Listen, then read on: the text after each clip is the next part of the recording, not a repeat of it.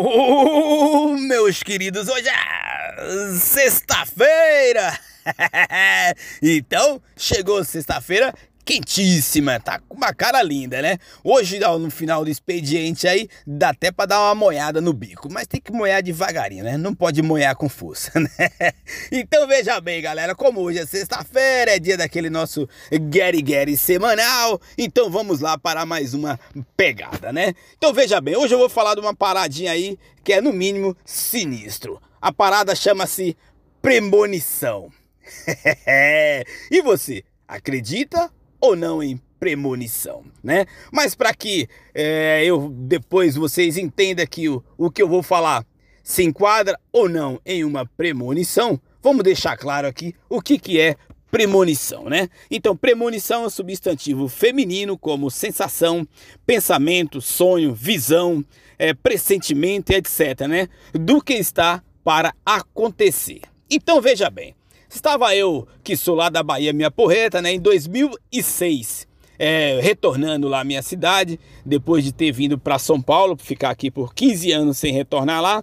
Cheguei aqui com a mochilinha emprestada, voltava lá de carango e tal, todo se achando. Foi tudo muito lindo e muito belo. A viagem dos sonhos, digamos assim, né? Então, veja bem, tava eu lá e aí eu tirava aqui 30 dias de férias, o meu colega também lá tirava 30 dias. O Raimundo, ele que eu já falei em uma outra conversa aqui, né? Meu amigaço de infância, né? Então quando eu, eu ia para lá, eu vou para lá, eu fico na casa dele e não na casa é, da minha mãe. Eu fico lá com ele lá. Tem um quarto lá que, segundo ele, esse quarto está reservado lá um, para nós, né? Então o que acontece? Ele tem dois, dois menininhos lá na época, um de 8 anos, outro de 3 anos, dois e pouco por aí né? E a gente fizemos ali um tour, fomos para a ilha de Taparica, Morro de São Paulo, enfim, né? Foi uma viagem e tanta. Aí o que acontece? Como a minha esposa só tira 20 dias de férias e eu 30, eu tinha que voltar nos 20, né? Aí ele falou: "Roberto, eu tava pensando aqui. É, eu tenho ainda 10 dias, né, igual a você. Eu vou conhecer Sampa. Eu vou com você para São Paulo". Eu falei: "Opa, então é nós, vamos que vamos, né?" Aí começamos a, ali a amadurecer a ideia, né? E aí ele falou assim, já ligou para a irmã dele que mora lá no Recife, falou: "Minha irmã, eu vou para São Paulo". É mesmo, ô meu querido, vai sim, vai lá, é legal, vai conhecer e tal, né? Enfim, dá uma saída e tal. E aí o que acontece? Ele que é administrador lá de, de, de fazenda, né? Ele falou o seguinte: eu vou procurar aí, conhece bastante caminhoneiro lá que que tra traz banana, traz fruta aqui pro Ceasa de São Paulo. Falou, ainda vou dar uma procurada. Vai que eu acho um cara, um camarada que esteja indo e voltando num período, aí eu ainda pego uma carona de volta. Eu falei, então beleza. Aí foi lá onde fica o pessoal, conversou lá com um outro, pô, achou um cara. Não, eu tô indo mesmo, eu vou daqui oito dias eu tô na estrada voltando. Puta, o bagulho calhou e encaixou como uma luva, né? Aí fechado tudo, acertado, então beleza. Aí arrumamos lá as coisas, aí coisa e tal, preparamos tudo no dia da viagem, né? A gente programado para sair duas e meia da manhã. E aí quando foi umas nove horas da noite a gente se recolhemos, né? Fomos deitar para descansar porque os, dias, os dois dias seguintes seriam pesados, né? E aí o que acontece?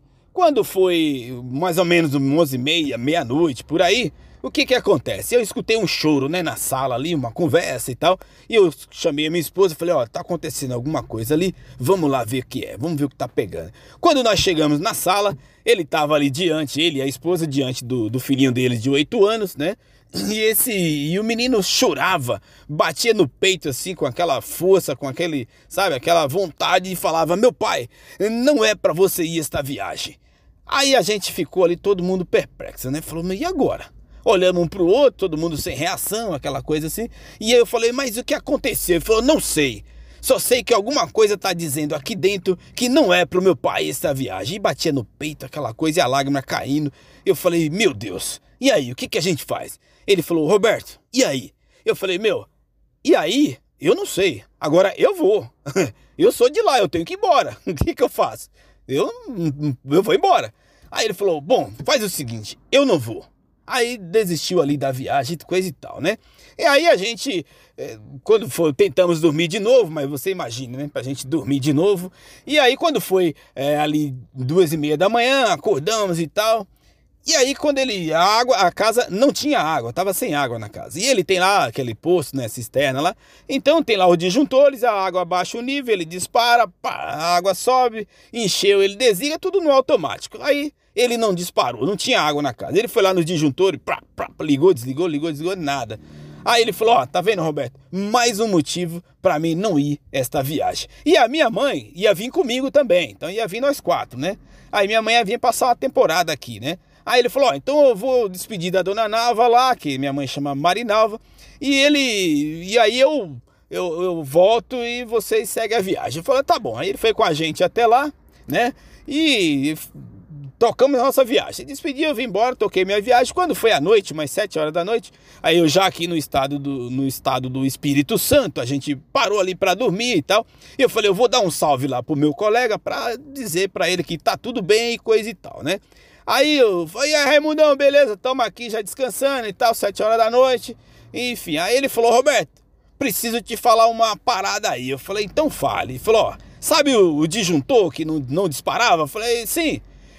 Quando eu cheguei lá, que eu retornei lá, deixei vocês que voltei, na hora que eu coloquei a chave na porta, o disjuntor pá, disparou e a água começou a subir. Eu falei, você tá brincando? Falou, tô te falando? é verdade.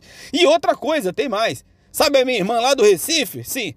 Ela tentou desesperada falar comigo pela manhã inteira e só conseguiu falar comigo mais tarde e que era para pedir que eu não viajasse, porque ela teve um sonho que eu sofri um acidente nessa viagem.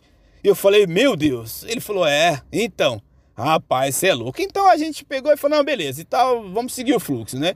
Eu no outro dia catei a estrada de novo, quase outro dia de novo na estrada dirigindo. Cheguei aqui em Sampa, toquei minha vida e coisa e tal. E tal. Quando foi ali no oitavo, nono dia mais ou menos, quem me liga? O Raimundo. Sabe o caminhoneiro? É, esse mesmo capotou na estrada.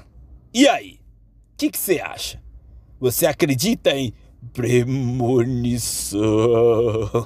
é, agora a gente até dá risada, mas vou falar para você que foi tenso. Então, segundo o caminhoneiro, primeiro não morreu por causa da graça divina, né? E mas que ele estava sem o cinto, segundo ele, quando ele perdeu o caminhão numa curva, caiu numa ribanceira, ele se jogou no banco deitando e o caminhão se esbagaçou-se todo. Ele quebrou braço, perna, costela, enfim, se estrupiou todo.